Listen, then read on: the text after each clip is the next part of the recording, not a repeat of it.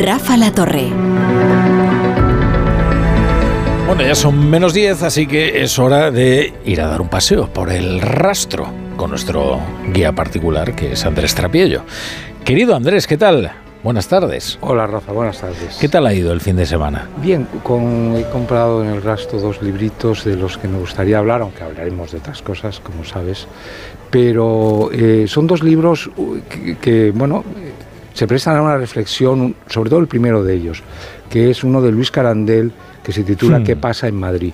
Luis Calandel, para los que no lo conocieran, era un catalán afincado en Madrid que acabó convirtiéndose en un gran cronista de la ciudad. Y yo lo descubierto muy tarde, es decir, hace porque llegué a conocerlo, pero yo no leía sus libros más allá de los que él escribió, que se hicieron famosísimos, que publicaba en Triunfo, que era el Celtiberia Show, que era una especie de antología de los y tus amigos no te olvidan. Eran dos libros que eran recopilación de las cosas más surrealistas, más solanescas, más grotescas de este país. Hoy se hincharía también.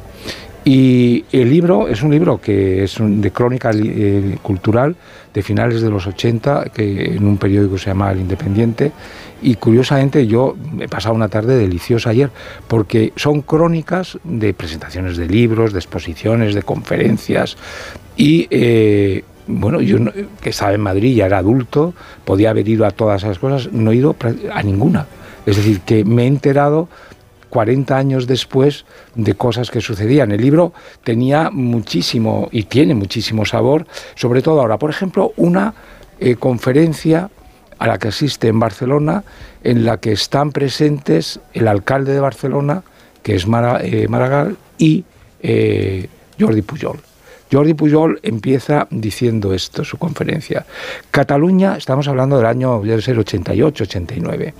Cataluña tiene mentalidad de Estado, aunque esto no hemos sabido explicarlo bien en Madrid, o Madrid no ha querido entenderlo. Los catalanes reclamamos un papel importante en el Estado español. Queremos ser Estado, pero no en la forma en que esto se entiende en Madrid. Con lo cual dices, bueno, ya lo entendemos perfectamente lo que ha sido y qué entendían ellos. Pero es que en realidad era lo segundo, es que no querían entenderlo. Sí, sí, esa es la primera parte, pero en la crónica, las crónicas de, de Carandel son muy divertidas, tienen muchísima retranca, en ese sentido tiene esa retranca de, de Josep Pla, del que por cierto eh, asiste a una, presentación de Libre Madrid en la que dice que no hay nadie, es decir, que está vacío, porque Pla en aquel momento no era en absoluto famoso. No tenía predicamento. Sí, pero tan importante como lo que acabo de leer de, de, Jordi Pujol, viene este comentario del cronista que era Carandel. Dice, y tan elogiosa fue la presentación que de Pujol hizo Maragall que el presidente de la Generalidad se mostró un tanto abrumado por aquellas más que amables palabras que no sé si sabré agradecer de forma pertinente. Bueno, se lo está agradeciendo Puigdemont en su nombre, no, no a Maragall, sino al sucesor de Maragall, que es Pedro Sánchez. De modo que como 40 años después entendemos no solo la cultura de entonces, sino la política de hoy. Es, muy gracioso Luis Carandel, tiene mucha retranca y, quizás, fíjate, eh, ha sido maltratado por el tiempo, no ha sido eh, lo suficientemente reconocido, divulgado, leído eh, como debería, cuando hay otros santones del periodismo que están continuamente referenciados. ¿no? Bueno, yo he regalado un libro suyo que, sobre Madrid, que, mm, bueno, con las fotografías de un tañón vivir en Madrid, que es extraordinario. Él es un hombre con un ojo, es finísimo, es muy culto. Este libro está lleno de citas. Bueno, eh, ahí él asiste pues, a una conferencia de Sabater sobre Schopenhauer, habla de Goitisolo, habla de Julio Caro, de Javier Tomeo, de José Luis San Pedro, de Celso Emilio Ferreiro. De, a todos estos va a actos en los que se presentan libros, habla con ellos, describe muy bien el, el ambiente y siempre hay una especie de coña, sobre todo por aquello que se decía en Madrid. En Madrid, si a las 6 de la tarde no das una conferencia, te la dan, o a las 6 de la tarde, si no presentas un libro, te lo presentan a ti, ¿no?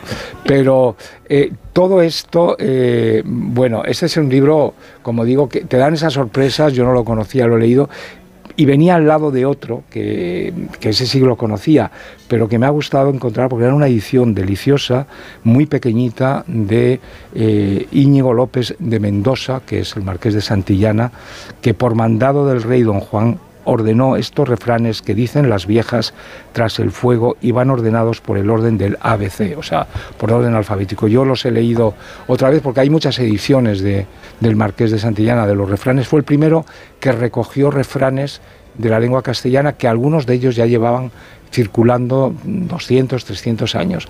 Y lo que es sorprendente es que sigamos utilizándolos ah, ahora, todavía. y, hay, algunas... Oye, vamos a confesar a la audiencia una interioridad de este programa, es que esta sección en un principio estaba concebida como un refranero o eh, ibas a rescatar refranes al hilo de la actualidad, ¿no? Y ahora lo hemos transformado en, en, otra cosa distinta. Exactamente, pues por ejemplo, hoy, si yo tuviera que hoy, si este programa fuera de refranes, y a propósito de Pedro Sánchez, seguramente diría que no hay peor sordo que el que no quiere oír.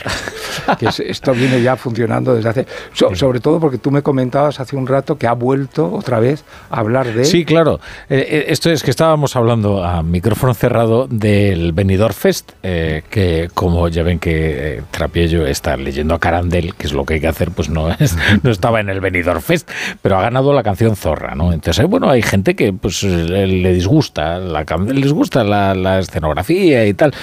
hay otra gente que le parece algo completamente diferente, pues, pues, bueno, pues bien, y otra pues que le entusiasma, ¿no? Pero Pedro Sánchez ha decidido aplicar su proverbial mirada binaria sobre los asuntos y entonces ha dicho, a la fachosfera seguro que le gustaría más ver el cara al sol. ¿eh? Oír el cara al sol. sí, eh, representado en, en, Eurovisión, ¿no? Eh, y dices, bueno, eh, ya, o sea, esto, yo no, no había conocido a un presidente del gobierno que se dirigiera tantas veces de forma insultante hacia una parte considerable de la población. Esto, el, el, sábado pasado, en el artículo que escribí en El Mundo, era justamente sobre esto, sobre el insulto. Es decir, que no hay ningún juez que pueda, porque él, eh, la primera vez que utiliza la palabra eh, fachosfera, se ve que la trae de casa, precalentada, precocinada, y que no es en absoluto nada natural, y que pretende, persigue insultar a la mitad de los españoles, porque además de la mitad de los españoles que va desde Felipe González hasta Bascal. O sea, es decir, que el arco es... Sí, no, claro, que, se va ampliando, la fachosfera se va expandiendo. Sí, todos aquellos que no están conmigo son fachosferas. Entonces, y, pero lo usa en la misma frase, y la fachosfera ha venido a irritar y a insultar. Es decir, en la misma frase que está llamando fachas a, medio, a media España, les está diciendo que además están en España insultando. Bueno, claro, no hay ningún juez que pueda decidir, porque es indecidible, que un insulto como facha es menos grave, ofensivo y afrentoso que un hijo puta. Sí. no hay nadie. Eh, él, se, él, se, molestaba con lo de eh, eh, me gusta la fruta, pero es que seguramente para algunas personas que se les llame facha es todavía más ofensivo que se le diga pues cualquier tipo de barbaridad. Entonces este hombre se permite, ¿verdad?, insultar una y otra vez, pues solo provoca, digo, solo busca la provocación, obviamente, es decir, ya no le queda más que el insulto. De hecho, su consideración histórica es mucho peor, porque evidentemente tú a un facha es un fascista, ¿no? Eso es un tenemos un apócope de eh, y, y al fascista hay que marginarlo, evidentemente, ¿no? no puede convivir en sociedad con el resto, ¿no? Bueno, y eh, son dos cosas. El que habla del falangismo, él tiene en el gobierno a gente que todavía canta la internacional y seguramente el mismo, que es un himno bajo el que se han cometido millones de crímenes en todo el mundo. Millones, miles de crímenes, cientos de, de asesinatos, cientos de millones de asesinatos. Entonces, que este hombre mm, traiga a colación el cara al sol que ya solo cantan en España 25 personas, si acaso. yo creo que sí, yo creo que 25 eh, personas son las que todavía lo conocen. espiritismo en, eh, en cuelgamuros. es, realmente ridículo. Y mm. claro, mm, luego nos extrañaremos, otro refrán del Marqués de Santillana, con esos polvos se hicieron estos lodos. Y entonces constantemente están haciéndonos, digamos, luz de gas. Yo decía, quieren volvernos locos. Muchas gracias, Trapillo.